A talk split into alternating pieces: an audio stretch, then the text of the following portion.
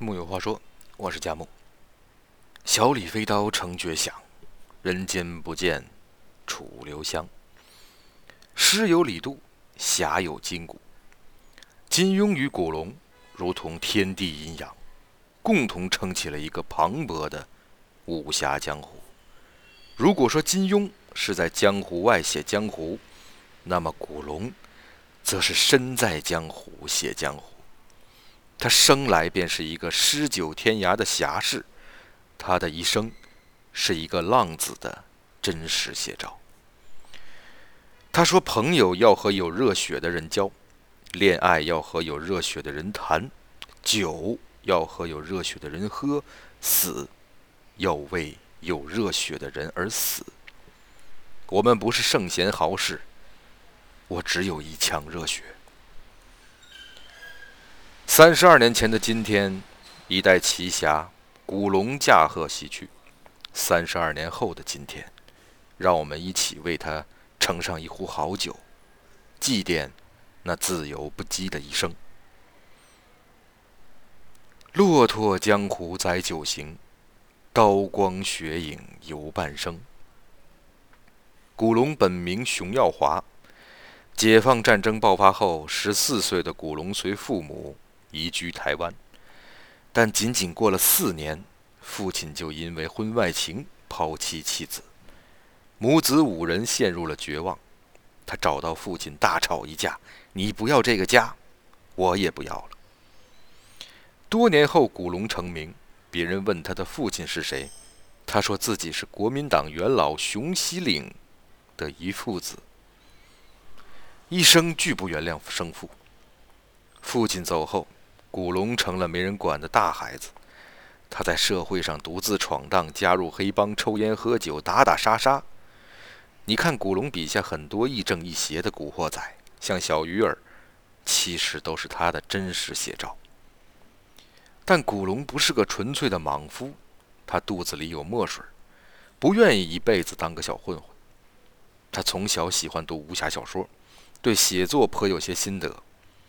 于是，靠着朋友的接济和半工半读，古龙离开黑道，进入淡江大学外文系求学，开始写作赚钱。古龙不是一开始就写武侠小说，而是写诗、写文艺小说，在杂志发表拿过些小奖，但始终不温不火。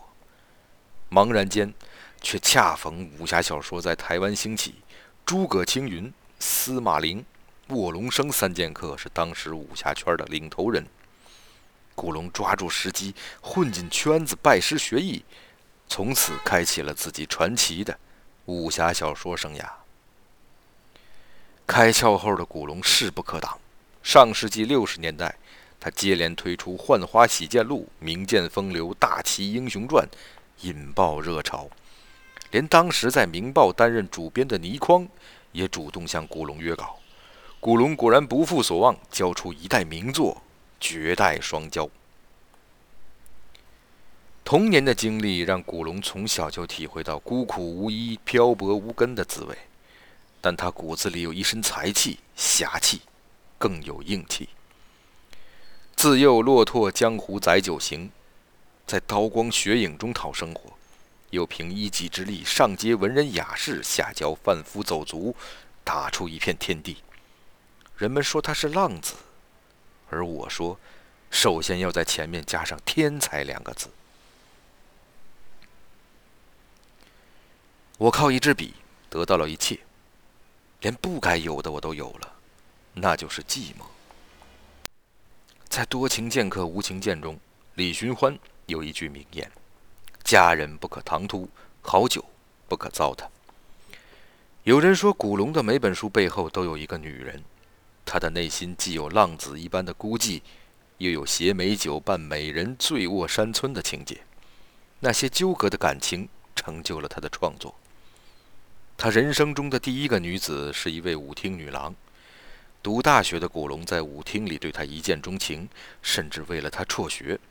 二人在郊区里隐居，在情人相伴下，古龙积累了大量的创作，为日后的成名打下了基础。但从小失去家庭温暖的古龙，渴望温情，却不知如何经营，心性更是飘忽不定。这段感情仅仅维持了三年，他就离家出走，移情别恋，直到最后终于和第一任妻子梅宝珠结婚，生下三个儿子之后，再次因为长期在外厮混，令妻子不堪忍受，提出离婚。古龙的弟子丁晴说：“古大侠生性就是个浪子，所以根本不适合婚姻生活。他恨不得爱尽天下女子，却又无法从一而终。”他只能把这些生命中的过客和经历写在小说之中。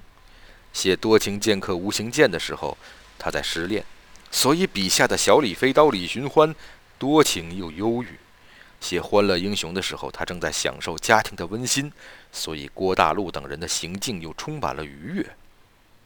有人说，古龙笔下的爱情有一种飘渺苍白之感，大概是因为那些带着遗憾的爱情经历，让他想写真爱。却又总在回避着些什么，在虚与实之间不断的徘徊。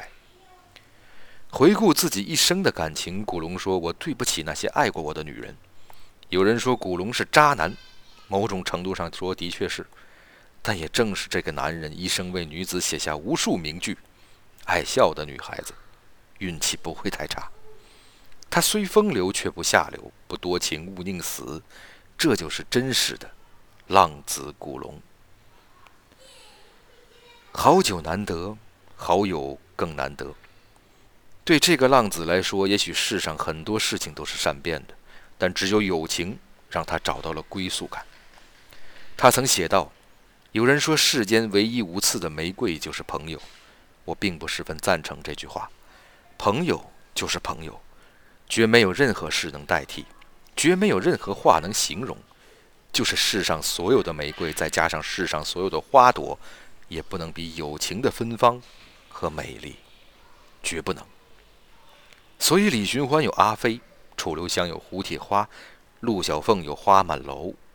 没有经历过肝胆相照的友情，就没法写出这些令人动容的生死之交。他仗义疏财，朋友有急事向他借钱，他直接拿了一份未出版的书稿。你拿这些稿子去找出版社的老板，要他先付二十万，够了吧？结果对方真的马上拿到了二十万台币。他一直不忘倪匡的知遇之恩，将他视为知己，共饮美酒，共谈风月，还发誓，若有人拿刀子追杀你，能够挡在前面的，只有我古龙。古龙交朋友不在乎权势地位，不在乎时间长短，只在乎是否情意相投，心心相印。有的人与人之间就像是流星一样，纵然是一瞬间的相遇，也会迸发出令人炫目的火花。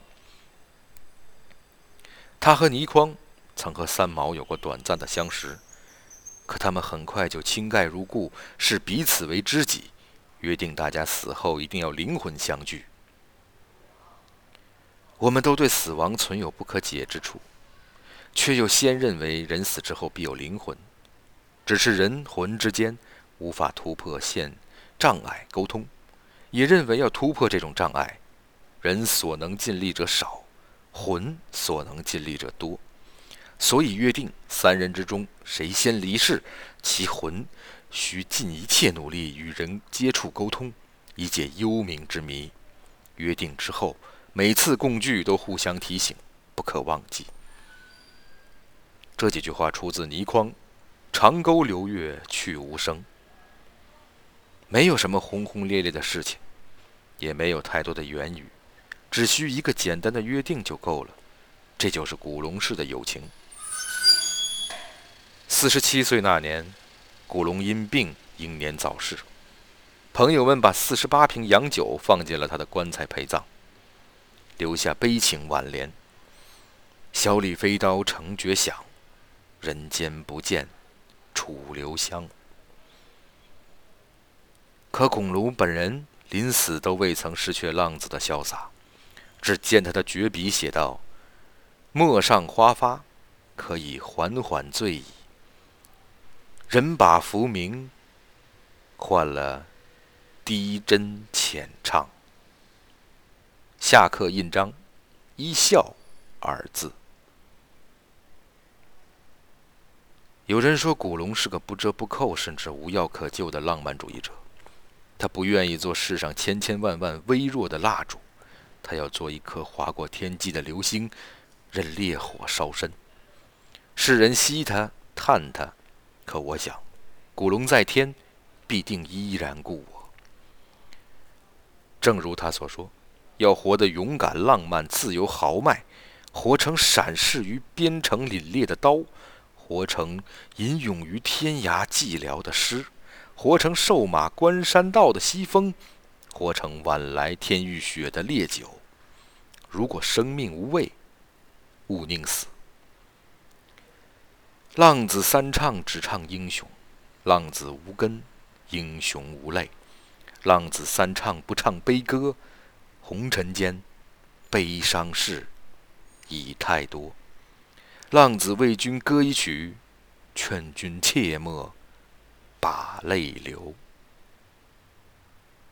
木有话说，我是贾母，咱们下回再会。